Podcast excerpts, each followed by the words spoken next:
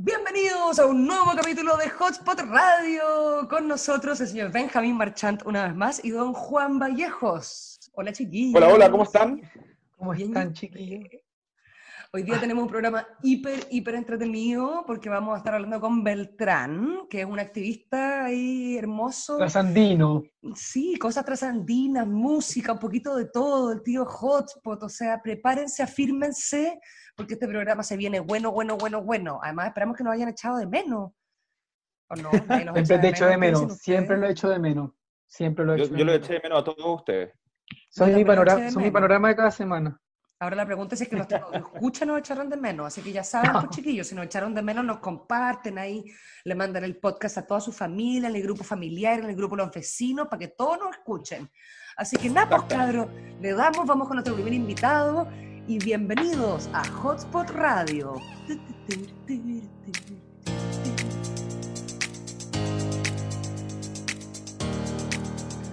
Tenemos el día de hoy con nosotros a Beltrán, todo, todo desde Buenos Aires, Argentina, aquí nuestro primer, segundo representante internacional, primero nacido afuera. Eh, bienvenido Beltrán a nuestro, ya ni siquiera sé a qué capítulo de Hotspot, pero bienvenido.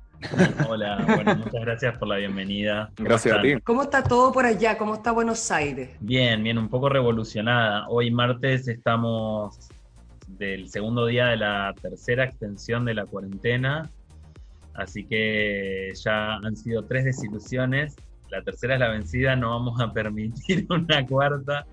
Eh, sí, tenemos mucha predisposición y voluntad para, por lo menos eso se siente bastante, más allá de que siempre hay gente que rompe la cuarentena en todos los países en, las que, en los que se ha decretado, pero se nota bastante voluntad e intención de respetarla y bueno, cada vez que se renueva es como un bajonazo porque estamos contando los días para no salir a romper todo, pero bueno, sí por lo menos volver en algunas, en algunas cosas a la normalidad. ¿Y Beltrán, tú has estado portándote bien en esta cuarentena?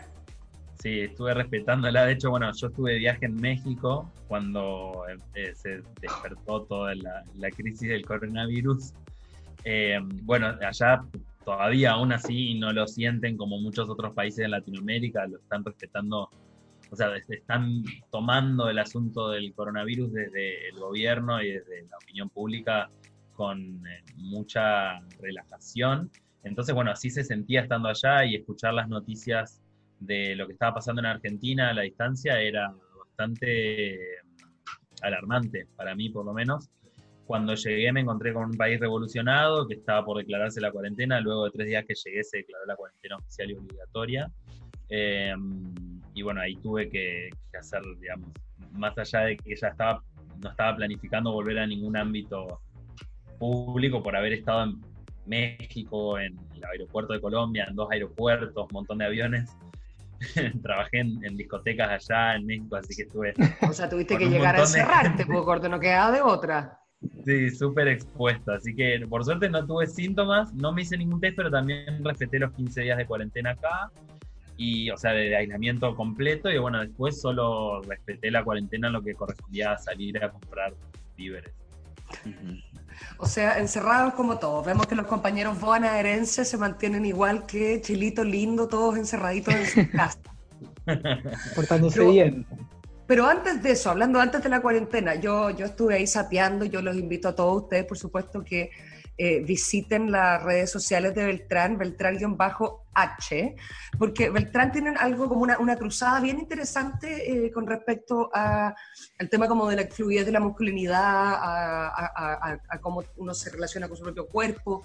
Me gustaría harto que me contaras un poco de eso, Beltrán, como en qué estáis dedicado, eh, cómo encontraste este lugar en el mundo, eh, cuéntanos. Bueno, desde hace varios años que descubrí, digamos, que había una, una serie de elementos que obstaculizaban mi relación con mi propio cuerpo y que eran del orden de lo social, eh, que tenía que ver con, bueno, mi sexualidad, mi corporalidad, el tamaño de mi cuerpo, la forma en la que mi cuerpo se mueve y se expresa, eh, los deseos que yo tenía de hacer arte, también a nivel expresión, eran todos con el cuerpo, bailar, eh, bueno, performatear, actuar, qué sé yo, to- todo eso eh, era un, una gran, un gran desafío porque me planteaba de que muchas cosas me limitaban socialmente o que yo sentía que me estaban limitando en ese momento y cuando lo descubrí, bueno, fue un, fue un, un despertar mutuo de mi deseo por dejar de frenarme, de hacer todas esas cosas y eh, la necesidad de, de hacer un activismo fuerte, político, en base a eso, usando la potencia de las redes sociales. ¿Y cómo te diste cuenta de eso? Como que un día te despertaste, te miraste como y decidiste que te querías y como, bueno, por favor, dame esa receta. Nada, más bien un proceso que todavía no ha terminado, creo que no termina nunca, pero el despertar no fue un decir, o a partir de hoy me, me amo a mí mismo, sino decir, a partir de hoy me doy cuenta que todo esto que estoy dejando de hacer, en realidad lo dejo de hacer por lo que me dijeron que puedo y no puedo hacer, por Mm. mi cuerpo, por haber nacido con un sexo asignado masculino y un montón de cosas más. Entonces, eh, ya venía hace varios años afrontando el activismo LGBT, pero más bien desde el área deportiva. Yo jugaba al rugby acá en Argentina y bueno, seguí jugando en un equipo con perspectiva, digamos, de diversidad sexual. Pero bueno, en ese momento era todo muy acotado y estaba muy aplacado a lo colectivo que significaba el equipo. Después de eso, bueno, cuando tuve este despertar que te decía, empecé simultáneamente a hacer activismo gordo, a modelar, a mostrarme en redes sociales desde una perspectiva body positive y a participar en todos los ámbitos que se podía, prensa, universidades, paneles redes sociales de otras personas, transmitiendo este mensaje, ¿no? De la identidad marica, de masculinidades más fluidas y menos normadas, y bueno, del activismo gordo de los cuerpos. Una pregunta para ti. Eh, ¿Viste una evolución de la gente como, o sea, te sentiste como rechazado? No, no sé si rechazado es la palabra, como criticado al principio, y has visto un cambio desde, desde la primera vez que empezaste como a manifestarte así hasta ahora?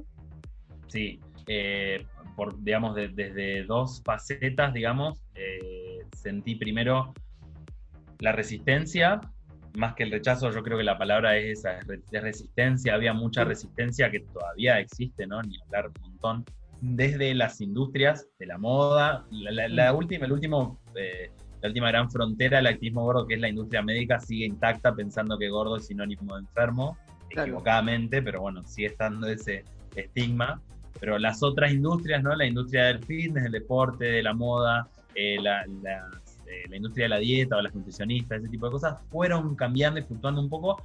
Y también la comunidad LGBT tenía ciertos miramientos hacia con mi activismo, eh, o por lo menos eso yo lo percibía, eh, y la resistencia venía más del lado de no entender que yo estaba usando la potencia de la imagen con un objetivo social, y en realidad era, para ellos era un- una marica que quería llamar la atención o que, quería escandalizar y, que obtener seguidores, que, los quise obtener y los quiero, todavía me sirven los seguidores porque es justamente la comunidad que yo utilizo para potenciar mi mensaje en número, pero bueno. Nunca están de más.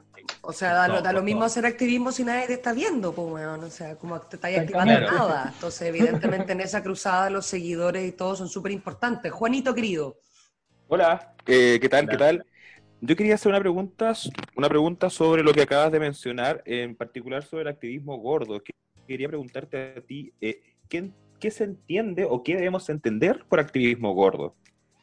Eh, bueno, el activismo gordo tiene una raíz más punk que el body positive. Eh, el activismo gordo se origina más o menos en los años 60 en Estados Unidos con el Fat Underground y otros movimientos punk y anarcopunk de, Mm. desde la perspectiva de los, del cuerpo. Va muy de la mano con la de los punk queer, digamos, las personas que también abandonaban la idea del género a modo de protesta social. Eh, y el activismo gordo, bueno, tiene esta línea, por, por lo tanto, quizás lo más conocido que nosotros tenemos disponible hoy en día en las redes es el body positive, que son más bien los fat fashionistas y las personas que utilizan puntualmente la imagen, y el principal mensaje es el del amor propio y el, y de- bueno, el amor propio y la aceptación del cuerpo. Por otro lado, el activismo gordo en realidad tiene una raíz más académica y se mete más ahí, escarba un poco más en eh, la sistematización del gordo odio, la gordofobia, y, se toma el trabajo de definirla, de identificarla y tratar de, atacar políticamente esos estigmas, ¿no? Ya como te decía hoy, la industria médica, la industria de la dieta, la, la industria cinematográfica, o lo que se entiende como los modos de representación. El activismo gordo va más desde lo político. Y en ese sentido, ¿cómo se enfrentan a la industria médica? Porque, por ejemplo, no, no, tengo los datos del caso de Argentina, pero en el caso de Chile, en los últimos cinco años ha aumentado el caso de fallecimientos por, por, enfermedades relacionadas a lo coronario o infartos al miocardio en relación a personas de sobrepeso. Entonces, ¿cómo, eh, cómo se maneja eso? la industria médica? En realidad, bueno, la industria médica, como te digo, es, es una, un desafío todavía para el activismo gordo. La despatologización del cuerpo gordo va de la mano, en realidad, eh, de tratar de, de, retirar el peso social y el estigma y el maltrato, la discriminación y todas las cosas que eso conlleva en la industria médica para un cuerpo gordo. El activismo gordo no hace, que es lo que el error común en el que se suele caer, el activismo gordo no hace apología a la obesidad. No intenta incentivar que las personas engorden ni que mantengan su peso más allá de cualquier recomendación médica. En la despatologización nosotros concentramos los esfuerzos políticos en tratar de evitar el diagnóstico anticipado de que si uno cae con un dolor en el codo, el médico te haga un rayo X y no te ponga la balanza primero, digamos que se, que se diagnostiquen las enfermedades por el origen que son y que no eh, que los cuerpos gordos no caigamos a un consultorio médico y tengamos como primer respuesta del origen de cualquier tipo de dolencia nuestro peso, porque en muchos casos no lo es. Eh, entender de que eh, la actividad cardiovascular y eh, la forma, digamos, los estudios que demuestran las relaciones de las enfermedades coronarias, como por ejemplo la esclerosis en las arterias, enfermedades como infartos, bueno, otro tipo de enfermedades relacionadas a la, actividad, digamos, cardiovascular, pueden ser apaleadas con actividad física, digamos, y, una actividad y una, una, vida no sedentaria más allá del peso que tengas, te lleva a prevenir este tipo de enfermedades. Hay un metaestudio que se hizo en el año 2012, no, perdón, 2017, eh, que, con, que eh, compiló el trabajo de otros siete estudios sobre la relación del peso, el sedentarismo y las enfermedades cardiovasculares en el que se llegó a concluir que en realidad la relación no es directa, ¿sí? sino que el sedentarismo, como una de esas consecuencias en muchos casos, tiene el aumento de peso y los problemas cardiovasculares. Pero las personas que tienen peso elevado y mantienen una vida no sedentaria, que son muchas, muchos de nosotros somos gordos, bailarines, deportistas, nadadores, etc., eh, no sufrimos eh, un, un porcentaje alto de enfermedades coronarias. Por lo tanto, las enfermedades coronarias se dan tanto en personas flacas como en personas gordas. El factor no es la gordura, sino el sentarismo. ¿Me oyen? ¿Me sienten? Te sentimos. Me encuentro súper interesante lo que decís, lo que decís Beltrán, además, porque además siento que, claro, como que todo el mundo ve a alguien que tiene un cuerpo gordo y asume que es como, ay, ese weón no hace nada es como no sé qué, como hay, mucho como de decir como evidentemente esa persona como no tiene actividad física, no hace nada y como decís tú, o sea, tú jugabas rugby, hay un montón de como deportes los que de hecho como ser grandote es prácticamente como una necesidad. Y más allá de eso, o sea, como más allá de ese tipo de deportes como en todo en todos y en toda la vida eh, hay mucho eso como de inmediatamente decir que el otro como solo porque tiene un cuerpo distinto al tuyo es como porque es flojo o porque está como echado en casa y eso no es necesariamente real. Bueno, por ejemplo, eh, el tema de la despatologización es algo que se trabaja muchísimo tratando de, continuar la perspectiva de la comunidad trans. Hay una ID, el VIH, una relación directa, o sea, el, el, mismo prejuicio que se tiene de las personas trans y se dice, bueno, si sos trans, corres riesgo de contagiarte de VIH y no entender las verdaderas razones de esto, en realidad es la carencia de educación sexual integral y de, y de métodos anticonceptivos accesibles, Em, es justamente la misma relación directa y el prejuicio que se establece de ver a una persona de tamaño grande y diagnosticar enfermedad. Además de esto, de lo que decías vos de la industria médica y, las cifras de, obesidad y, la relación con las enfermedades coronarias, es importante entender de que el peso que recae sobre la preocupación, entre comillas, de la salud de una persona gorda no es el mismo peso que recae de otras personas que se visibilizan realizando actividades que quizás no son salubres para el resto de las personas. O sea, no vamos por la calle dejando de venderle ropa a los fumadores o prohibiéndoles de ingresar a discos a los fumadores o mirándolos mal por el hecho de que fuman. Eh, entonces, de esta misma manera se entiende que la persona gorda sufre un prejuicio de patologización que en realidad es mucho más pesado que las verdaderas razones atrás de su estado de salud. Y en última instancia, la, militancia más anarquista, digamos, de la perspectiva del activismo gordo, plantea de que en última instancia cada uno es responsable de su salud. Y que la conversación de la salud se tiene con su médico de cabecera, no con cualquier persona en la calle que te ve y te dice estás enfermo. No, y eso andar juzgando a la gente, bueno, eso, eso de que a uno lo juzguen es algo que viven eh, todos, desde, los gorditos hasta los flaquitos, hasta los maricones, como todos aquí. Juanito mío de mi corazón. O sea, eh, aquí no, quiero ser abogado del diablo, pero en ese sentido... de que Juan, siempre lo Me encanta igual, ¿eh? Me encantan las conversaciones con abogados del diablo. De, de, considerando que, claro, eh, bajo la idea de que cada uno es responsable de su cuerpo, cosa que yo sí estoy de acuerdo, y tomo el caso que hablabas tú de los fumadores, cosa que también comparto. Eh, lo que pasa es que las personas, por ejemplo, que son fumadoras y luego padecen cáncer o cualquier enfermedad relacionada al consumo de tabaco o al tabaquismo en general, terminan siendo em, atendidas en el servicio público, lo cual se convierte en un estado, eh, digo, en un gasto para el Estado. Y también ocupa camas. En el último tiempo, afirmándome los mismos estudios entregados por el Ministerio de Salud y el Colegio Médico acá en Chile, han sido aquellas personas, en general obesas, con problemas cardíacos, que han ocupado dicho espacio en los, en los centros hospitalarios. ¿Y fumadores también? Y fumadores también. Y eso significa espacio y costo para el Estado. Entonces, promover, por ejemplo, adelgazar para evitar dichas enfermedades relacionadas a la obesidad, ¿no es acaso quizás una más un prevenir que lamentar y así evitar gastos más caros que pagamos todas las personas? Está bien. Tiene sentido la pregunta, el problema es que se basa en una lógica eh, que, está, digamos, equivocada en el orden de las causas y las, consecuencias. Eh, las políticas públicas deberían incentivar una actividad física y evitar el sedentarismo y también las políticas, igual en Chile es admirable las políticas públicas que tienen en cuanto a eh, las calorías de los alimentos y eh, la calidad de los nutrientes. En Argentina no tenemos ese tipo de políticas donde... Acá tenemos uno, mira. Claro, ese tipo de avisos. Alto en azúcar, igual que tú, Juanito. A mí me encantaba estar en, cuando estaba en Chile, por su, tuve la suerte de estar tres veces en Santiago, que me encanta, amo Santiago. De hecho, dice, eh, dicen por ahí las malas lenguas, Feltrán, que tu primera sesión de fotos fue en Chile. Fue en Santiago. Ay, mierda.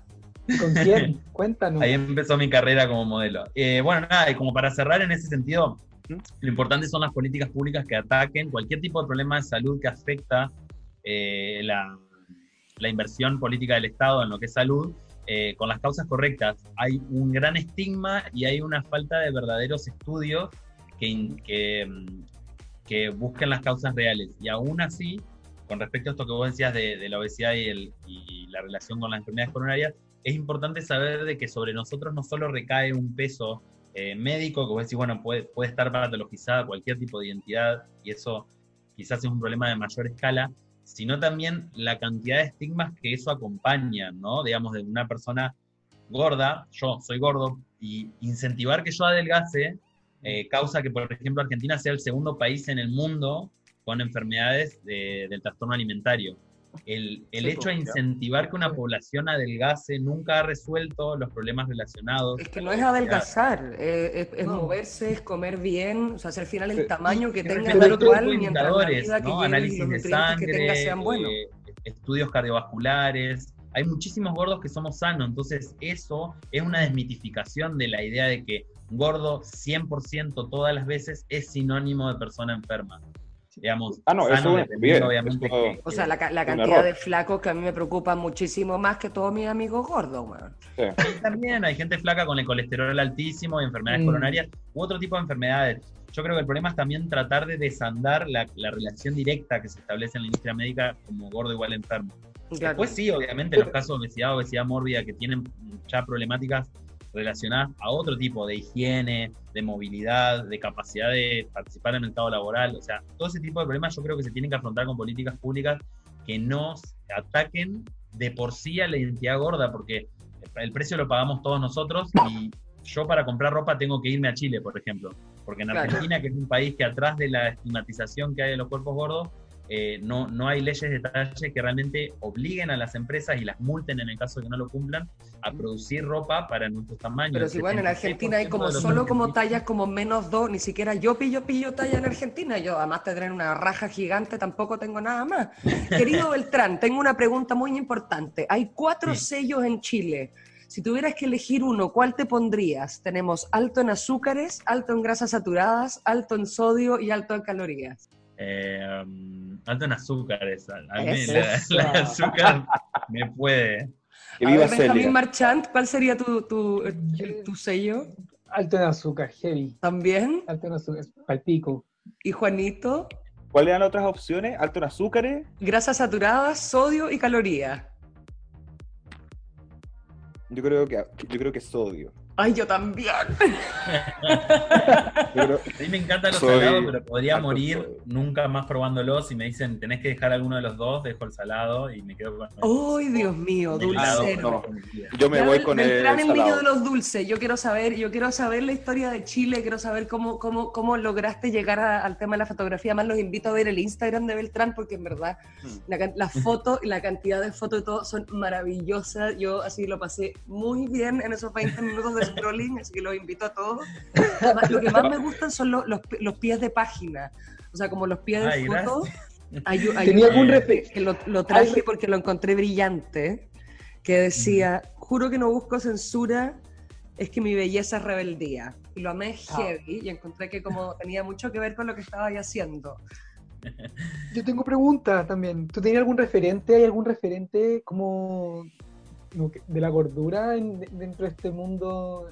Sí. ¿Quién es tu gordo Bueno, favorito? esto con- combina bastante las dos preguntas que me hicieron porque no sé si conveniente o inconvenientemente eh, todas las personas, digamos, eh, que, que estamos en esta actividad, eh, nos conectamos, digamos, formamos redes. De La mayoría de las, de las personas que, que actamos, digamos, formamos parte de, de disidencias, de la diversidad, de todo ese tipo, in- indefectiblemente formamos redes porque es la única forma de que tenemos de hallarnos y de potenciar nuestras luchas más allá de... de- yo siempre digo, por ejemplo, si, si hay un solo gordito puto que, que está eh, en una- un pueblo, la única forma Uf. que tiene de salvarse es Internet. De todas maneras. Entonces, indefectiblemente formamos redes. Eh, la, la pregunta tuya, Anto, me parece que se responde así. Yo llegué a Chile por esas mismas redes, eh, conociendo a gente que también hacía, hacía cosas muy, muy queer y, también del, del orden de lo gordo, pero saliendo de esa cosa que a veces tiene el mundo de los osos que, que requiere cierto nivel de hipermasculinidad, sino eh, algo bien queer. Ositos queer no hay, no somos muchos, entonces no, cuesta, cuando cuesta nos más. encontramos cuesta es más. como es como Pero hay. Hay cada vez más, hay cada vez más y yo los amo. Sí. creo que hay cada vez más también como resultado del semillero que estamos teniendo nosotras y ahí sí me tiro flores Tírese flores. Eh, pero sí bueno allá en Chile conocí a Nico Briseño que también hace un poquitito eso en redes sociales Hermoso el Nico, sí. Eh, que es conocida la Nico, que estuvo ahí en publicidades también de gráfica, eh, mostrando su, su- belleza. y mm, bueno, eh, con él habíamos conectado hace bastante tiempo y, siempre que estaba la posibilidad de hacer algo, eh, la tentativa estaba. Así que cuando se dio, ellos tuvieron un emprendimiento de ropa orientada así a la identidad osa y como a los videojuegos, algo así muy divertido que se llamaba Oso Apparel. Y cuando hicieron como la, la campaña de lanzamiento, convocaron a, nos convocaron como veintipico de ositos de, de casi todo Chile, éramos dos de Brasil, uno de Argentina, y hicieron una mega sesión de lanzamiento y bueno, me convocaron ahí, me dijeron si podés venir a Santiago para esto, eh, em, eh, bueno, podés trabajar acá como modelo. Y bueno, dije, ok. Y ahí la osita loca se subió al avión, cruzó los Andes y vino a nuestro país. ¿Cuánto te esperamos de vuelta? Bueno, cuando se acabe esta Ay. puta coronavirus, weón. Dios, no sé, pero ya- yo igual desde que empecé a movilizarme bailando y qué sé yo, bueno, esto que, que comentaba la pregunta de él, ¿no? De referentes, eh, hay, perdón que no quería como terminar esto, pero hay referentes, obviamente, además de Nico hay un montón, gente que trabaja la- el activismo gordo, desde la postura activismo gordo hay un eh, Instagramer inglés que se llama Scotty Ispat eh, en. Instagram, que trabaja eso como el mensaje, lo, lo- lo que es texto pesadamente. Después, nada, paso después les paso la- las redes de, de un montón de gorditas. Queremos todos los ositos gordos firulicos Solo con, con- referentes. con plumas, por favor. Sí. Sí, Oye, lamentablemente y- se nos está acabando heavy el tiempo, onda Beltrán. Sí. Te vamos a tener que invitar de nuevo a que nos comentéis de tantas otras cosas, de que hablemos cómo, cómo todo esto se está Pero bueno, nada, en, dando. en resumen, como para, para avisarle a la gente, voy a volver a Chile, voy a volver Esa. a Santiago. Estuve activando un montón de perfos en México, Hotspot. en Brasil, en Argentina y en Chile. Y bueno, an- cuando esto se termine, planeo poder viajar y bailar y, y O presentarme. sea, mi amor, tú tienes que venir uno a Hotspot Fiesta a bailar cuando Estás se acabe cordial, esta mierda claro. y cuando tengamos Hotspot Radio en un lugar decente te vamos a invitar para poder además besarte y poder verlo cara a cara que siempre es un agrado. Que nos abrace, que nos abrace. Sí, abrazos de oso. Bueno. Beltrán, muchísimas, muchísimas gracias por haber estado con nosotros. De todas maneras, te vamos a invitar de nuevo a otro programa porque estuvo súper interesante y para variar nos quedó corto, pero aquí, señor director, ustedes saben que se pone insoportable por la muela. Así que muchas gracias, Beltrán. Muchísimas y gracias. Napo, quédense acá que ya viene el tío Hotspot con una nueva historia. Chananana. Gracias. Chao. Que estés bien. Gracias, Beltrán. Chao, chao. Oye, qué entretenido, qué buena onda, Qué buena Beltrán, onda. chiquillo. Se pasó, hay que Genial. invitar a la fiesta. Un encanto. Totalmente. Hay que Pero, armarle previa, carrete, after, todo. ay, ya Juan Vallejo lo quiere invitar a todos Qué lados. motivado. No, es que quiero Llévalo seguir con él. Pero ahora tenemos nuestra, se- nuestra, nuestra hermosa sección con el tío Hotspot que ya está acá. Bienvenido, Mon, tío Hotspot del amor. ¿Cómo están mis preciosos de la vida? Extraño tanto, ya no aguanto más. Entro, siento Hola, que entro hola. a decir que ya no aguanto la cuarentena, que estoy chato, pero filo, estoy bien, estoy bien aquí viviendo, viviendo la vida introspectiva. Y feliz de estar acá con ustedes para escuchar una nueva historia, pues imagínate, que nos alegra el corazón conectarnos de una manera, ¿o no? ¿Qué, no, qué nos trae hoy día, tío Hotspot? Hola, lívido. Eh, eh, hoy día tenemos, tenemos a Anto. Anto la vamos a llamar ahora, así que llamémosla tiro Tocaya. Y tocaya tuya. Así que tiene hartas cosas que contarnos, así que espérate que la llamo. La estoy llamando Buenísimo. ahora. A ver, ahí. Ahí, parece que. ¿Aló? ¿Anto? ¿Aló? Hola, Hola. sí. Hola. ¿Cómo Hola. ¿Me, me Qué linda tu voz. Sí. Ah, gracias. Como- no, Qué sensualidad. Me. Sí, siento. sensual. ¿A dónde estáis? ¿Qué estás haciendo? Estáis como, como en algo, en ¿no? mi cama tomando un té. Como por ahí. Te escuché como escondida. Como gatita. No, no, no, no sé, creo que eso pueden ser los audífonos. Ah, ya. Ah, ya, pues ¿y ¿cómo estáis? ¿Cómo te encontráis el día de hoy? ¿Cómo te? Estoy, estoy un poco nerviosa por contar esta historia. ¿En serio? ¿Por qué? A ver, cuéntanos por No qué. sé, es algo un poquitito denso. Ya, a ver. ¿Cómo queréis partir contándonos? Me gustaría primero referirme a esta persona como Andrés Y a su pareja como la mina o su mina. Solamente de esa forma y no me gustaría entregar más información sobre ellos. Ah, no te gustaría que te preguntáramos quiénes son ni nada, porque me muero ganas. O sea, que van a ir sabiendo a medida que vaya contándoles la historia, pero no Ya. quiero entregar como mucho más detalles de ellos. Andrés y su Perfecto. mina. ¿Qué Perfecto. pasó, qué Sí, pasó con Andrés ellos? y su mina. Ok, bueno, Andrés lo conocí a fines de octubre en un chat gay. Tengo que precisar que estoy transitando, entonces lo conocí en el siguiente contexto, chico hetero, chica trans.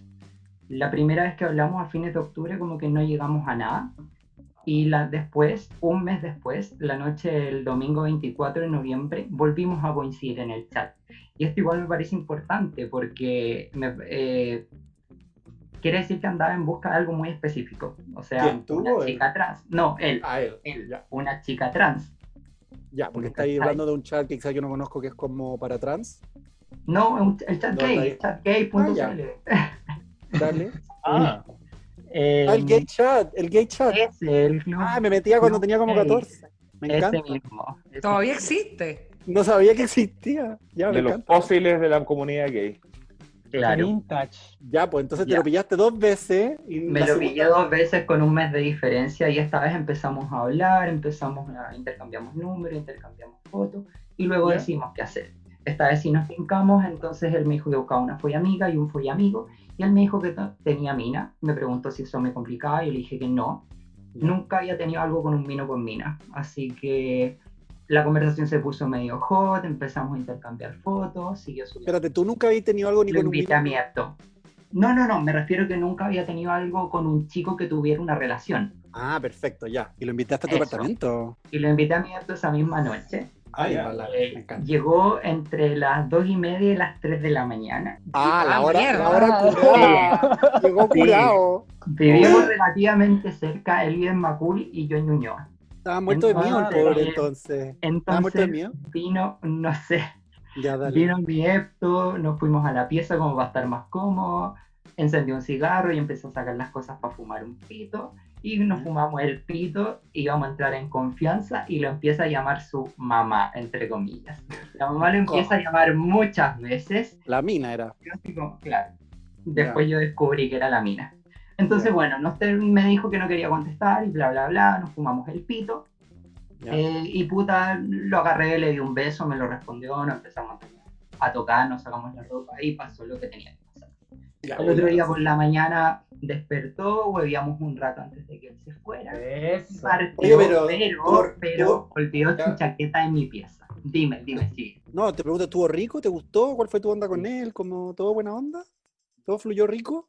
Muy rico. ¿Me escuchas? muy rico. Sí, te escucho Sí. ahí, muy rico. Sí. Ya, se le quedó Bueno, la chaqueta bueno, entonces. Exacto. Luego nos volvimos a ver dos veces y la misma dinámica. Siempre día de semana porque pasaba todo el fin de con su mina, la pasaba a recoger los viernes por la noche y la pasaba a dejar el domingo por la noche. Entonces, ¿A dónde la A su A su casa. casa. Entonces, entonces nos veíamos siempre muy tarde, después de medianoche, y aunque nos juntábamos a esa hora, su mina siempre lo estaba llamando. Era una weá así, pero terrible. Era, no era como una o dos llamadas, eran como La mina 10, cachaba, po, 15, weón. 20, 25 llamadas.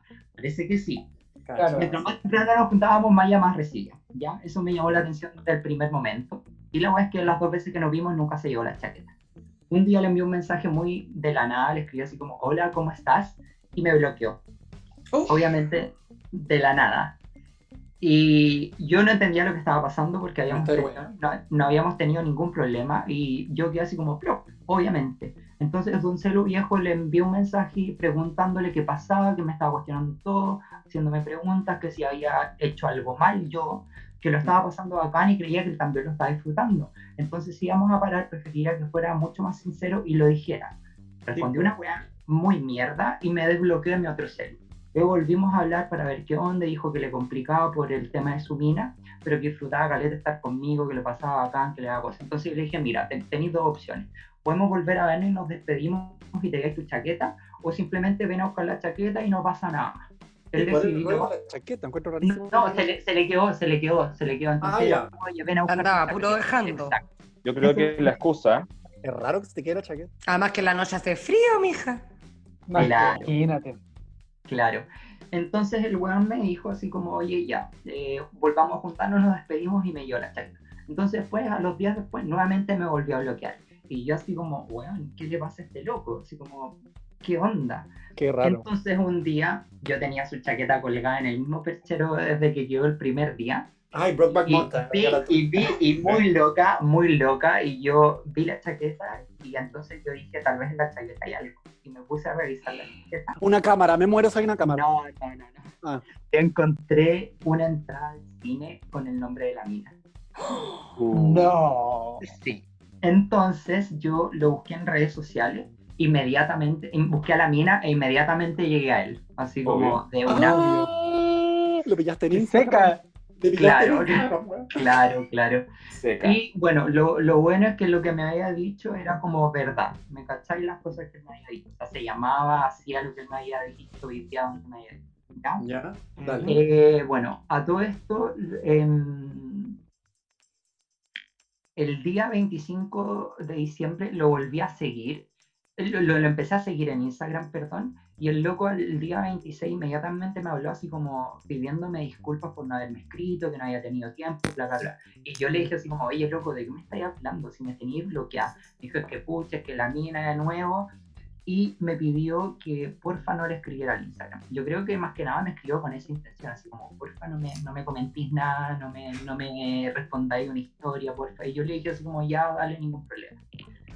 Sí, porque este cabro te está dando como unas señales como de que no. O sea, yo Muy me confusa hace- igual. Me hace como que me bloquea, que me que no, yo lo mando a la chucha. No sé, no te ganas. no me di cuenta, no me di cuenta, no sé. Muy Ya, poco Te claro. gustaba, te gustaba, weón. Te gustó. Esa es la weá. Después me di Ya. cuenta que el me gustó. Ya. Involucraste Ya. cosas. Claro. El día, el día antes de Año Nuevo, creo que fue 30, volvimos a hablar y ahí me, me comentó, eh, yo le pregunté, bueno, ¿nos vamos a ver o nos vamos a ver? Y él me dijo, es que mi mina, pero luego se olvidó de la mina. Le dije una wea así como muy nada, medio caliente y el loco se calentó de una. Le pedí una una foto. fiera. le pedí una foto y el weón no, no dudó en enviarla. Entonces nos pusimos a intercambiar fotos, videos. Esa noche nos terminamos pajeando por WhatsApp. ¡Ah! Es Andrés- como una, una relación sexual la que tenéis, así como, como que es súper caliente. Ya, dale. Claro. Andrés me comentó que hablar conmigo era peligroso, que su mina podía desconfiar y que tenía razón para hacerlo porque antes lo había pillado. Yo le dije, pero weón, solo te digo así como, hola, ¿cómo estáis? Y siempre me quedo esperando tu respuesta, como jamás le insistí, jamás le escribía todo el día, ni le escribía todos los días para decirle que nos viéramos. Onda, hablábamos con suerte una vez a la semana. Ya, tampoco era que tú, eres jote detrás de él, entonces. Exacto, exacto. Ya. Entonces eso hay que dejarlo claro. Ya. Me dijo que hasta de Lola la, la mina podía desconfiar.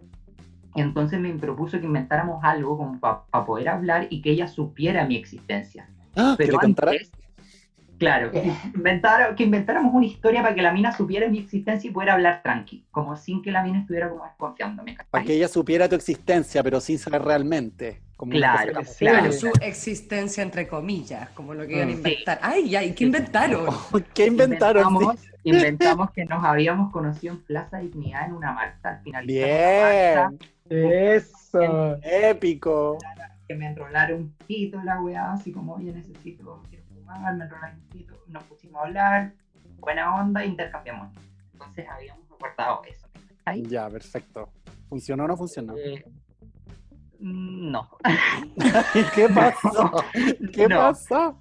Ya, bueno, pasó que él ese día que hablamos me dijo que el día 5 de enero nos íbamos a, a volver a ver, o sea, antes de que se acabara la semana y la semana se acababa el 5 de enero. Ya. Yo el día 5 de enero le volví a escribir así como, oye, no me hayas escrito y tú dijiste que nos íbamos a ver. Ay, te igual aguja y ya, aguja, dale. Sí, obvio. Sí, Ya. él había dicho que nos íbamos a ver antes que se acabara la semana. Entonces yo le escribí nomás. Como, hola, ¿cómo estás? Y lo mismo de siempre. Y el weón se cagó de miedo porque estaba con la mina y me dijo como, porfa, no me la weá. Y así pero loco, acabamos de acordar una weá hace días atrás. Y ahora me está diciendo esta weá así como, no te entiendo. Entonces yo le dije, ya, hablemos más tarde. La weá es que después no hablamos y días después me volvió a bloquear de WhatsApp, pero no de Instagram. Entonces a mí- ahí a mí me dio una weá. Y fue como, ¿qué onda este weón? Me está agarrando para el hueveo. ¿Qué hiciste? Bueno, me creé un... Ah, no, le envié un mensaje no muy amigable a su ¿Qué Instagram. ¿Mandaste a la chucha, digamos? Yo- ¿Qué decía? Yo ¿Qué soy Leo. Yo, yo soy Leo. Yo O sea, le pegaste una rugía más o u menos. odio. Claro, claro. Yo soy amor u odio. Entonces le decía que había conocido la mejor parte de mí y que me había aburrido ese juego y que ahora iba a conocer la peor parte de mí. Sé que no fui, volviste no fui, no fui para nada conciliadora ni fui consciente, yo creo, de lo que estaba haciendo. ¿Me cachai? Estaba- tenía mucha rabia. ¿Qué hiciste? que el loco, no, no, alcanza a hacer nada, no alcanza a hacer nada. Ah, es que el loco, el loco se cagó de miedo, me llamó mil veces, me pedía hablar, me pidió que nos viéramos, etcétera. Y la, una weá que me, me impactó muchísimo que me dijo que yo le había hackeado sus redes sociales. Entonces el weón vino, vino, vino esa mañana, esa noche a mi departamento, tipo 12 de la noche, Ah, concha. disculpas por lo que estaba haciendo, por lo, cómo estaba haciendo sentir, que no se había dado cuenta, que era súper longe, que le era así, bla, bla, bla. Y me dijo que su mina era celópata, mientras que de fondo sonaba su teléfono y la mina lo llamaba, lo llamaba y lo llamaba. Entonces, ¿Cuál la, es la volada? ¿Cuál es la volada, el weón? ¿Tú creías que el weón que Llevaban- no sé, llevaban 10 años juntos. Uh, Entonces, Ah, Diez- no, no podía salir de ahí, entonces. No podía salir Claro. de ahí. Estaba Claro. apretado, quería otras reglas y no podía ponerlas. Quizás quería como... Entonces, sí, y el loco también me contó, y esto es súper importante, que su mina estaba haciendo su tesis en X tema. Y después de eso acordamos despedirnos. Los días siguientes nuevamente se puso medio weón y me dijo algo que me dolió muchísimo y eso prefiero guardármelo. ¿Ya? Y, y me piqué nuevamente muchísimo y ahí se hizo una weá muy, que, que la weá se descontroló totalmente. Ah, ¿Por qué? ¿Qué hiciste? Me creé, me creé un Instagram, no tenía nada, obviamente. Le escribí a la mina. No, no. ¡No! Pero, pero, pero, Marta. pero escúchame, pero escúchame, le escribí, le escribí con una intención. Yo tenía un plan por qué escribirle y mi intención era como darle un susto al weón. De verdad tenía un plan perfecto que tenía que ver con la tesis de la mina. La A mina ¿qué haciendo su tesis, la, la mina está haciendo como su tesis en una weá con relacionada con VIH, yo había hecho unas performances que tenían que ver con el tema, entonces Ya. le quería como, mi, mi excusa era como darle a ella como unos datos como para que terminara su tesis, ¿me Oye, cachai? pero tétrica tú igual un poco. Ya, Sí. dale. Sí, lo reconozco, lo ¿Qué reconozco. O de a ti de La- amiga mejor, mira. Le envié el siguiente, Cuidado, mira, le envié el siguiente mensaje, ¿ya? Eh, hola, ¿cómo estás? Sé que no nos conocemos, pero me gustaría hablar contigo. Ese fue el único mensaje que le envié. El único Ya. mensaje que le envié, porque mi idea era después seguir con mi plan de la weá de la tesis, ¿me cachai? Pero igual con ese mensaje que- sin mencionar nada y seminar, hay como una duda muy... Es muy Que no, esa es la weá. La mina Sí, inmediatamente pensó que Andrés se la estaba cagando, no Claro. lo dudó un segundo, y, de, y weón, eh, en un minuto mi plan así perfecto se fue a la puta, porque la mina pensó que el weón se la estaba cagando, y el weón O inmediatamente sea, le se contó- enteró que será... Que, te- Sí. que te- que te- Y el weón, ¿me puedes creer que Andrés inmediatamente le contó lo que había pasado? Weón, de Le una, contó toda la la- verdad. Mm, solo que no habíamos tirado. Bueno, le contó que me había conocido en un chat gay, que nos habíamos juntado, que nos habíamos fumado un pito, me caché, pero le contó prácticamente todo. Ah, la soltó solo todo. por WhatsApp, solo por WhatsApp. La mina le empezó a escribir por WhatsApp y el weón le contó todo. Bueno, mejor que no contar, porque el gallo estaba full en el closet. En, en su relación, términos- sí. Ya, en términos Ya, de bisexualidad, el weón estaba totalmente en el closet. La galla no Sí, tenía idea. Ya. Sí, sí, sí. La, ya, la mina me estuvo escribiendo una semana, yo nunca le respondí. Y el ¿Qué tema es que después, decía? No, me preguntaba que quería loca. saber qué había pasado, que quería Oh. saber, porque claro, insisto, mi plan y el weón le dice esta otra cuestión. El tema es que después el Andrés se tuvo que juntar con la mina y le tuvo que decir lo mismo, pero esta vez la mina le pidió saber quién era la persona con la que se había juntado. El weón le- Uh. le, mostró mis redes sociales, Mentira. Pero- todo, weón. Oye, ¿verdad? pero Anto, la Weón. mina no cachó cuando tú le escribiste esta weá como, oye, quiero hablar contigo, ¿no cachó que, que erais tú? ¿No, te- ¿No le tincó que erais tú la galla? ¿No pensó No. que erais tú? No, no, no, solo porque Andrés el weón el no tenía nada, ¿Verdad que era un Instagram le- mentira? Y le mostró todas tus fotos, lo reveló todo. Sí, y obvia- mi Instagram era público, entonces obviamente la mina después tiene que ir a tu casa a ver todo, Oh, a buscar respuestas, ¿me cachai? Entonces, weón, al pico. Mi- el weón, en un momento todo mi plan se fue a la mierda y lo que más me cagó fue que la mina supiera quién fuera, porque, weón, en ese momento en el que la mina sabe quién soy, la historia cobra sentido, hay una persona de carne y hueso que hace cosas, que tiene amigos, que frecuenta lugares, que va a fiestas, me entonces, weón, Te No, dio que miedo, te dio miedo. una weá muy maricona, po. Sí, po, Sí, weón, po. súper mal. El tema es que el Andrés llegó a las 5 a las 5 de la mañana, me empezó a escribir que se sentía mal, bla, bla, bla, y llegó el día viernes a las 7 de la mañana a mí para hablar conmigo. Concha Y me contó, me contó todo lo que había pasado y que obviamente acomodó las weas a su beneficio, onda, que yo me había enamorado de él y que lo hacía como porque los quería separar, ¿me cachai? Como para Ah. salvar y para mantener la, la relación, ¿me cachai? La wea se fue todo a la mierda. Esa misma, ese mismo día bloqueé a la mina de todas partes, de mi Ojo. Instagram, de mi Facebook y toda la wea. Eh, ¿qué, qué más pasó esa noche? Pasó una, esa mañana pasó una wea muy penca. Entre los días que me había visto Andrés, este lo, yo, yo me vi con otro chico y se me ocurrió la brillante idea de contárselo. Y este weón me empezó a cuestionar de una forma tan fea que me hizo sentir como si fuera una Que puta. O sea, que puta. Pero si prácticamente weón me había... hace 10 años, ¿qué nivel de loco? Macho violador heterosexual. Weón, prácticamente que el weón me había pegado el CIE y que yo lo podía contagiar y entonces me sugirió que me fuera a hacer un test de VIH si íbamos a volver a vernos. Pero se Este- cuidaban. Y ver, sí, sí, nos cuidamos siempre. Ah. Pero igual, weón, muy cara de raja el weón. Hay una relación muy como pasional toda la weá igual, porque por cómo lo contaste la historia, igual fue como que él te tiraba los Sí. palos que no quería nada, que se escondía, te bloqueaba y después tú lo buscabas. Entonces como que igual hay una weá ahí como media poco clara, media Sí, pero, pasional. pero él también Explotó. nunca fue claro y que me dijo así como, bueno, no, Sí, como, no, pero después sí, ¿me cachai? Muy poco Entonces, claro. como, claro. El tema es que ese mismo, ese, ese mismo día, ese mismo día viernes acordamos que nos íbamos a juntar y que nos íbamos a despedir la próxima semana. Esa sí sería como la definitiva y que chao y que no nos íbamos a seguir viendo. Ah, tierno, Yo ¿ya? preparé, preparé todo para que la weá fuera como inolvidable. Esa noche nos tiramos un Emer, bueno, nunca lo había hecho. Apoyamos así, pero fuimos un volcán esa noche. Empezamos Ay. de la noche, terminamos como a las seis y media de la mañana cuando estaba amaneciendo así, pero Ay, qué rico, no me Increíble. hables esas weas que me da rabia. Increíble, fue una, fue- fue una maratón, weón. Fue una Qué maratón. rico. Ya, entonces en la mañana te vimos y finalmente se llevó la chaqueta.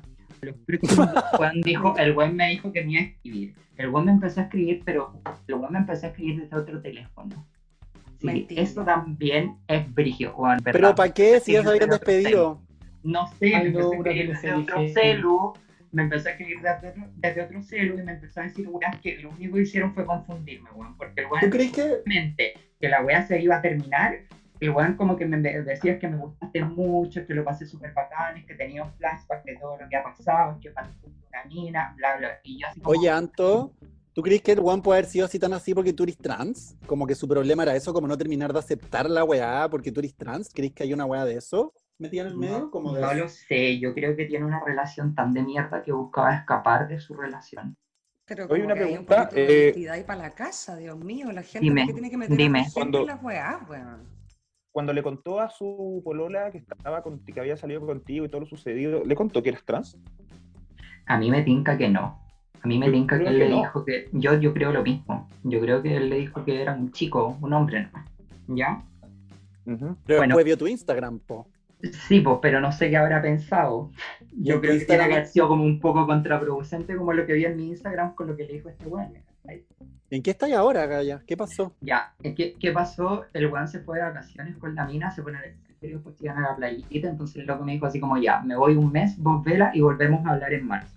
Me empecé a sentir como el pico y ahí me di cuenta como que el loco me había gustado y busqué terapia. Quise ir a una terapia, o sea, fui a una terapia Bien. Fui el 14 de febrero y bueno, el 14 de febrero la mina me empezó a escribir.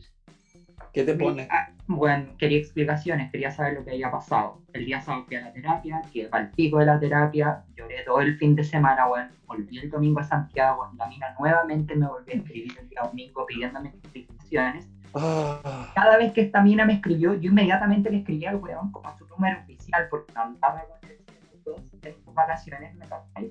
Y yo Sí. le dije, weón, tu mina me está escribiendo, ten cuidado. Y weón, su reacción me dejó para el pico, porque el weón en vez de decirme así como, ah, ya, ok, el weón se molestaba.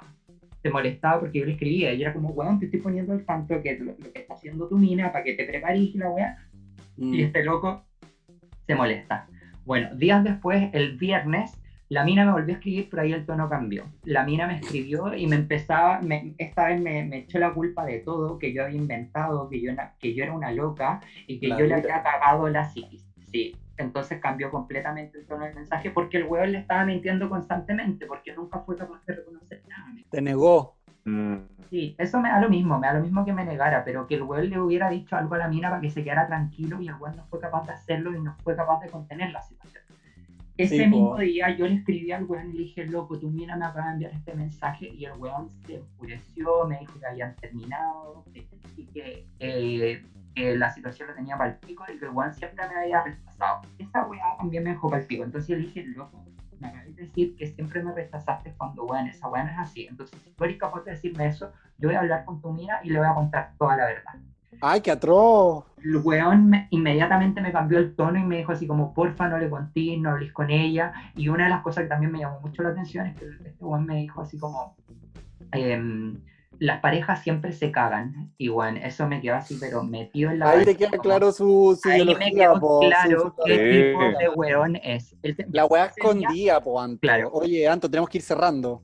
Para que Dale. vayamos dándole una conclusión. Yo te quiero Ya, decir algo. al final, al final, mira, eh, yo le di un ultimátum y le dije, weón, habla con tu mina porque tu mina no me va a dejar de huevear hasta que no sepa la verdad. Entonces tienes tres días para contarle la verdad y acordamos decirle tres cosas. Tres días como la No. sirenita.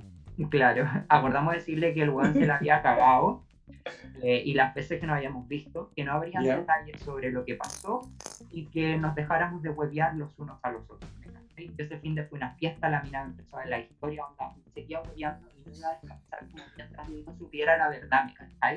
¡Qué horror! Ya. El weón un día después me escribió y me dice así como, me pidió que le dijéramos que solo nos habíamos dado un beso.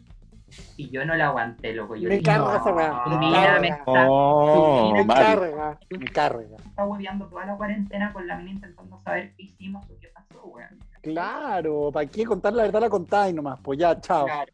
El Chao. la, el le contó la verdad y yo después hablé con la mina como para confirmar que él lo había hablado con ella y le dije lo que habíamos acordado. Y hace unos días le escribí porque yo sentí que me quedé con muchas cosas a decirle al weón. Una amiga me dijo, escribe, escribe, escribe y después se lo envías. Escribí muchísimo, le escribí demasiadas weas y le envié una carta, o sea, un Word, eh, Word, con la Word, weá. 50 páginas. No, no, no tanto, no tanto. Ay, ay. Nunca tanto. Y bien, pues te liberaste. con la intención, exacto, con la intención de que lo leyera y Manjar. cerrar, la weá. Ay, chao, chao. O sea, que una semana después, como, "Bueno, porfa, yo quiero cerrar esto, me da lo mismo si no lo querías hacer, pero porfa, leer la weá. El loco me terminó enviando un mensaje diciéndome, "Te odio". Ah, ya, Anto, mira, ¿sabes lo que te quiero decir? Porque ya tenemos que terminar. Es Sí. que, mira, cuando te, lleguen, cuando te lleguen esas señales, yo lo que hago cuando me llegan Amor la propio. primera, la primera señal de rechazo, especialmente al principio, en los primeros meses, primera señal de rechazo que no estamos en la misma sintonía, bajar y soltar y mandarse cambiar y velar por el- la sanidad propia y salir de las situaciones que son contradictorias, que te dice que sí, que no, que te bloquea, que te llama, que te... No, chao, chao, de una, Este- chao. Esta es una lección para la vida, yo creo. Bueno, Sí, después de esto, bueno. nunca más con un weón con mina. De partida eso. Indeciso, que te bloquea, que no, que la guasa, si te bloquea una vez para la casa, se acabó. Sí, una persona con ese Chao. nivel de tranca, chao. Sí, chao, Anto. Oye, te agradezco demasiado que nos hayas llamado. Estuvo muy buena tu historia, terrible, eh, pasional, complicada. complicada como, como la vida de- todo, de todo. De todo. Oye, te pasaste. Muchas gracias por llamarnos. Muchas gracias, Richie, que estén Que bien. estés súper bien. Arriba y cuídatela. Chao, Anto, gracias. Chao. Oye, soñala, Anto. Bacán que, haya, que hayamos tenido una historia tan hermosa y Qué terrible. Pero hay un mensaje para todos, po. Salgan de los, terri- de los terrenos Tóxico. platero, tóxico. A mí un guan Ay. me bloquea y no es capaz de decirme algo y me bloquea. O sea, dímelo a la cara. No sé, como, ¿qué es esa guay de bloquear? Lo encuentro como. A mí me, tienen, me han tenido bloqueado varias veces. Yo, no, yo nunca he sabido de una, de una historia buena eh, de gente que se conoció por chat case. ¿En Ah, no, yo sí, yo sí. Nunca. Yo tengo amigos casados y todo. Sí, amigos casados. Yo creo que es una buena herramienta. Lo hemos hablado con amigos. Yo creo que. Yo creo que las redes sociales se prestan para weas muy de mierda, pero al mismo tiempo es una herramienta gigante para utilizarla de buena manera. Oye, qué heavy. Gracias, Qué Richie, por historia. habernos traído esta historia. Nada, gracias a ustedes por tenerme acá una vez Buena más, historia. Dios por Buena acompañarme. Moraleja, moraleja. Moraleja, Moraleja. cu- autocuidado, chiquillos, autocuidado. Salir de situaciones tóxicas y como contradictorias, raro, si te dan señales para el otro lado, chao. Yo prefiero cuidarme. Sí. Chao, sí, cuidarse. la Porque o, si el- o es para un lado o es para el otro. Así que nos vamos a nuestro bloque de Sí. Tengo miedo de lo que nos va a traer la próxima semana el tío Hotspot, pero muchas gracias nuevamente por estar acá, mi amor. Y Los nada, amo. pues, ahora tenemos unos invitados ahí, Benjite y yo, traen una sorpresita y debajo de la mano.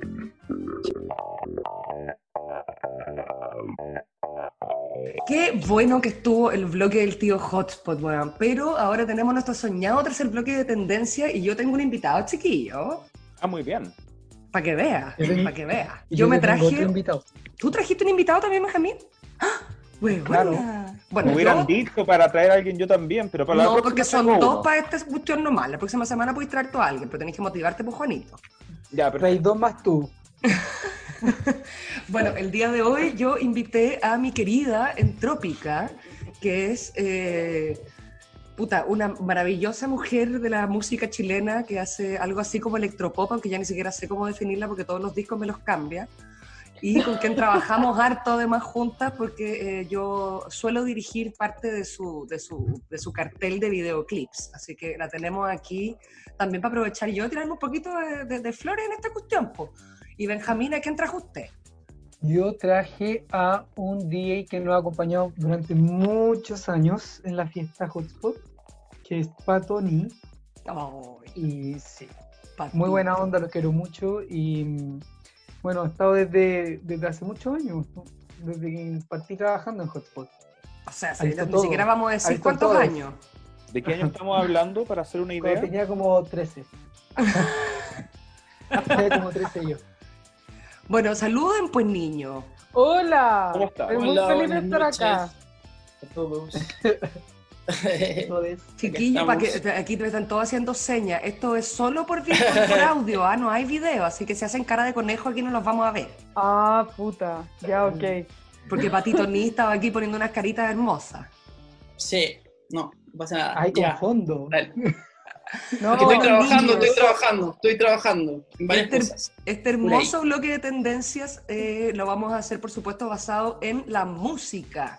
Porque estamos en cuarentena, estamos medio aburridos y la música y las artes suelen ser una gran compañía. Entonces era un poco para comentar de música, para que habláramos de eh, lo que han estado escuchando, eh, no sé, pues, de todas estas cosas así del estilo. te muer- Usted se muere en el fondo que tiene Patoní, pero me tiene así, pero no, no, es increíble. con todo. Está buenísimo, me, me encanta. Nunca Va a ser aún Pato. mucho mejor, va a ser aún mucho mejor, esperen. Nunca destine, Pato. Ahora como que solamente lo vamos a ver nosotros ese fondo, ¿no? Sí, pero vamos a sacar bueno. unas fotitos Ah, ya. para que nuestro- nuestros followers puedan verlo. De hecho, vamos a tener que empezar a comentar luego de los fondos. Muy bien. Chao, y ese. Van a cambiar. Hay unas cosas que he visto en, por ejemplo, el último live que hizo Royce Murphy, no sé si se acuerdan de esa galla que es la vocalista de Moloco. Sí, Obvio, que tenía una canción que escuchamos Ya todos bailando Sí. heavy. Bueno, Sí. hizo como un live así súper brígido y como tripeado, como bailando arriba del sillón, como una wea muy bacán. Como que puso como una cámara en su living y hizo como un croma con todo el resto de su living, pero su sillón no. Amo. Entonces se sube arriba, como con un vestido de novia, así, una weá rarísima. Este es como el mejor live que he visto como ahora último, como el más divertido. Y el otro que vi fue uno de Easter, que es como de un dúo así como finlandés, que salió un guan disfrazado de cura y la otra buena de, de una monja como blanca. No sé si... No, no- no sé, creo que las monjas blancas tienen como una categoría como más arriba, ¿no? Porque las son normales... de son otra línea. negras. Claro, es como una monja superior. Sí, la monja super monja. superiora. Claro, la monja superiora, claro, una hipermonja y un buen disfrazado de cura. Esos han sido como mis dos mejores lives así que he visto ahora último. Ay, mándate esos total. links para compartirlos con nuestros Obvio. audio escucha. Obvio, y de hecho como que es un festival en el que tú podéis donar, o sea, si queréis podéis donar, y creo que si donáis podéis ver como la weá muy en HD, y como que si no donáis veis la weá, la weá arruinada de este puesto. Ya, Sí. hermoso. ¿Y esa qué plataforma es, gorda, la cachai? O sea, es como una página web y yo creo que eso se transmite a través de como... Hay una cuestión que se llama Lola TV, que te ¿Ya? permite como transmitir a, a muchas plataformas al tiro, esa es una. Ah, Y hay otra, y hay otra que es como inglesa, que no me puedo acordar cómo era, que yo transmití a través de esa, que como que eh, era como un festival así como de pirotecnia, y me acuerdo que transmitía ahí, también era bueno, pero la latencia era muy grande, ¿cachai? Porque se supone cuando estáis tocando en vivo, como que lo que, lo que escucháis no es lo que está sonando, entonces Claro. de repente la imagen y el audio están medio desfasados. Pero Lola TV es muy bueno. Oye, eso Es debe ser como- súper difícil en verdad como para la, para la gente que está como haciendo live y todo, como la claro, los que como tema tocan, como, claro, como cada uno en su casa, esa- eso es como un big deal, como que tenéis que hacerlo como con claro, una como el que baterista en un lado, el guitarrista en otro, tú allá, y es como, chucha, ¿qué está sonando? weón? Sí, pues bueno, porque por último, si yo toco sola con teclado, por último me escucho pasar yo, ¿cachai? Digo, hola, ya, filo. Pero, pero lo otro es como más difícil, weón. Pero Es no, heavy. yo creo que es, es heavy la weá, pero yo creo que está, se ha hecho como un nuevo canal, ¿cachai? Es como que yo siento que después de esta cuarentena vamos a aprender a... Vamos a tener dos formas de promocionarnos. Antes teníamos una, ahora tenemos dos. Oye, ¿y, Pati, y Patito Ni ha visto algún, algún live interesante? ¿Tiene alguna, alguna playlist de hotspot que haya armado que nos quiera recomendar para estos días de cuarentena? Se quedó pegado. Pato se quedó pegado. Te quedó Perdimos a. Patito. Y yo pensé Porque que en la pantalla. atento. Yo también, estaba con una cara de atento, pero heavy. Claro. Bueno, mientras se tanto, yo voy a aprovechar de hacer publicidad. Los invito a todos a ver, eh, porque además nosotros con la Fran grabamos un videoclip, onda literalmente el día antes que nos dieran como onda cuarentena obligatoria en, en- en la capital. Y Qué grabamos suerte. con pura gente muy como bien. de alto riesgo. como con puro tatita. Menos mal, esta ahora está viva, weona. Y menos no, mal, no tenemos a nadie con COVID en el equipo, así que estamos súper contentos. ¿Ustedes Pero ya está arriba el videoclip de Formas, eh, que es bueno, un proyecto el- súper entretenido que hicimos con la Fran, que básicamente es sobre, es como una especie de, de, de, de, como weá honorífica a la avenida de Grace Jones a Chile en 1980 que por supuesto yo hago como de Raúl Matas, como, y, y como que Raúl Matas se hubiera tirado a Jaime Guzmán y hubieran tenido un hijo. Eso. Sí, yo te, yo te encontré media parecida a Jaime Guzmán. Huevón, igual, es que después de esa tuve que escribirle a mi papá así como, papá, ¿estás seguro que eres mi papá? Y como que en verdad no es Jaime Guzmán. Estoy súper preocupada, ¿cachai? Qué mío, Jaime Guzmán igual. Como que buena que- terror. Terror, Jaime esas Guzmán. clases de la UDI, hay, hay como unas clases de unos fanáticos de Jaime Guzmán que suben a ¿En internet y es como, hay como cinco capítulos. Y Jaime Guzmán habla de cómo construyó la constitución del 80 y habla de, y como toda la gente así muy fan de Jaime Guzmán, como que lo aman. así. Había una, Jaime, Jaime Lovers. Jaime un Lovers. live. Bueno, Yo unas hubiese hecho señoras un live. como con un cuaderno, como unas señoras con un cuaderno y un lápiz como anotando todo lo que decía Jaime Guzmán. Como, bueno, no me quiero perder nada de esto. Perfecto. Oye, Patito, ¿volviste o no de las penumbras? Sí, sí, sí, en volada me fui a Fausto, pero pucha, estaba cerrado, lo siento. Tuve que volver. Yo pensé que te había consumido la pantalla grande que tenía atrás. Nosotros Claro, el, el, el, el croma, estaba metido en el croma. Pero Oye, además me- dejaste, te hice una pregunta y te miré y, y- y te habías desaparecido. Queríamos saber qué, qué, qué nos tenías que recomendar, qué playlist de Hotspot habías armado, o qué live, o qué, qué, qué música te, te- te recomendáis para acompañar esta cuarentena. Bueno, eh, comentando lo anterior de Entrópica, yo me quedé pegado, yo más gay, más homosexual toda la vida. eh, disfruté demasiado con el live que hizo Sofía el Inspector con su familia desde el living de su casa. Mentira. Buenísimo. Amo. Buenísimo. Fue muy Sí. bueno. Siguiendo por la línea de, de- de? England, estuvo entre doméstico, familiar, eh, no sé. Yo creo que a muchos de los que todavía no la hemos podido ver en vivo, estamos ahí con el cuento que, que nos gustó mucho eso, sí. Oye, Pato, ¿y qué, qué playlist de Hotspot se viene? ¿Qué playlist tenemos que escuchar ahora? Cuéntanos. Eh, bueno, la playlist que se viene es Chile Pop, obviamente.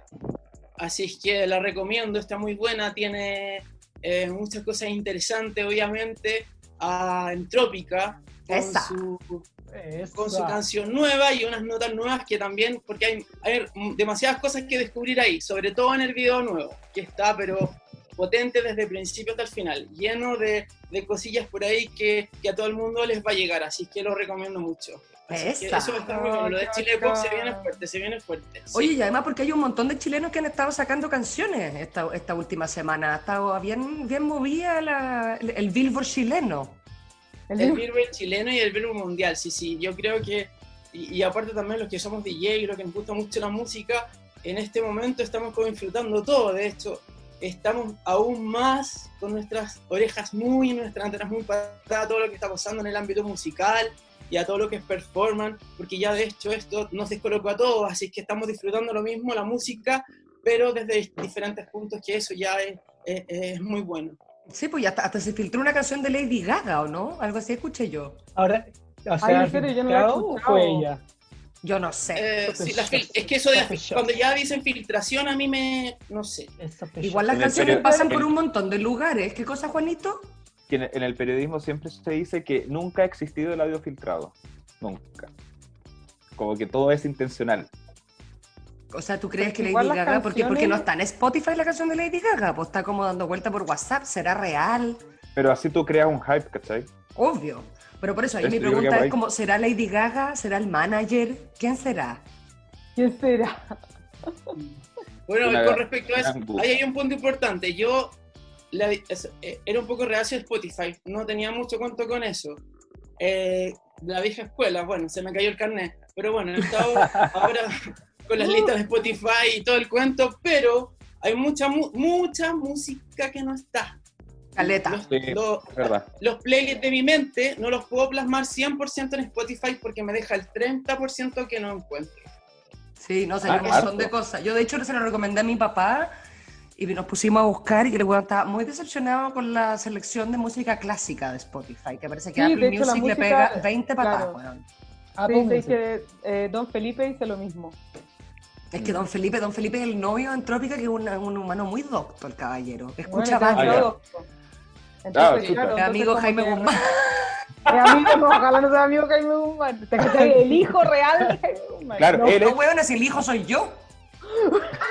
Elige. Elige, elige de Jaimito. No, pero igual, hablando de las canciones filtradas, eso no es tan real, porque igual eh, hay un copyright en las canciones que incluso cuando las compartís por WhatsApp, si, si tú llegáis y compartís algo que no tenéis el copyright, eh, la misma disquera te baja eso. Ah, ya. la misma disquera te lo baja. O sea, el La hecho de que hay una canción dando vuelta en, en- en, digamos, en, en WhatsApp, inmediatamente significa que tiene como el veto positivo de quien la filtró o del, del- Sí. de, la, de la disquera. Exacto. Mira, Por tú. ejemplo, por ejemplo, no sé, eh, por ejemplo en circuito nacional, no sé, yo hice unas cuestiones en vivo, incluso en que eran versiones en vivo, trataron de subirlas a YouTube y no pudieron, Uh, porque el sello les dijo que no. Ah, Ese wow. Es como, es como, O sea, es como el sello permite ciertos canales dentro de cierta gente, entonces como que hacen como un radio y dicen ya, filtremos esto como en esta gente. O sea, la, se la, la Mami, de las disqueras, weón. Bueno, es, que, es que está- es que están para la cagá, pues bueno, ya no ganan plata con las copias, están mal. Entonces Sí, como pues, bueno, que, es que ahí está todo como de dónde gana plata ahora lo- lo- la gente que hace música, pues weón, de los puros conciertos pues. y ahora con el COVID se fueron a la B. o a sea, Paloma Mami fue un tongo también. A lo mamá Entonces, es un tongo, la pero la amamos igual. Chao, nadie tiene ese poto. Es un buen tongo. Nadie tiene esa pota y qué manera de hacer pegote esas canciones, Dios santo padre. Esa buena como Son- que duerme cubierta de chicle. Y aparte que qué onda el videoclip de Street Fighter, es como... Oye, buenísimo. No, Buenísimo. hoy- no, no, no, no es de Street Fighter. Ella dijo que era de Mortal Kombat. O sea, Mortal Kombat. Mortal es como- Kombat. Yo Mortal. co- como que le entendí que podía ser Mortal Kombat, pero es que ella dijo Mortal Kombat. Es que, Entonces, es que ella es gringa. Es que es como ah, media gringa, claro. caché como que algo, claro. Entonces, Sí, yo ella Yo sí, que ¿será ella como habla español, es muy chistoso como habla español, es muy divertido. Y no es, es como Como esta yo, Cardi yo chilena. Habla como en un español neutro, así como, oh vaya, me encontraba yo en Estados Unidos. Sí, como, es, como, es como el buen que hace el doblaje como de Bob Esponja. Eso mismo iba a decir, habla español de doblaje. Totalmente. Pero la queremos, la queremos. su carrera Yo, yo soy fan de lo, Paloma Mami. La Te queremos. vamos, la te vamos a hacer el bueno. próximo capítulo de Hotspot Radio vamos, vamos a abrir con Juan Vallejos cantando y bailando Not Steady. Perfecto. Pero lamentablemente este capítulo ya ha llegado a su fin, chiquillos. Oye, fue no un te suspiro. puedo creer. O sea, que esto corto. cada día se pasa más rápido. Es terrible hacer ese podcast. Terrible. Es que- Es que se pasa Oye, demasiado oye, bien. oye, antes que cortemos, es bacán el, el croma del DJ. Es como chao, se la Te jugó. pasaste. Sí, es una lástima ojo- que no puedan ver a Patito Nini sus fondos. Sí. Ojo con este Demasiado. fondo, que esto es una de las fiestas que hicimos en, uff, ya el año no lo digo, pero, pero fue creo que esto, El es Lemon en- Lab, ¿no? esto es Lemon Lab, fiesta Roma en Ecos y estaba Cholita Sound en vivo. Miren las imágenes lo que pueden verlo. Yo la fui, Cholita yo me fui, lo pasé, excelente. Búscate. Excelente. Es que Sí, la ahí cholita está, es lo mira. máximo. Amor profundo, Cholita Sound. Chao. Sí, sí. Oye, que fue Oye, nuestro, nuestro que perdona, pero nuestro, nuestro señor director también está ahí diciendo que él también estuvo ahí porque no quería quedar fuera. Qué lindo. Lindo, nuestro, Solita nuestro querido director.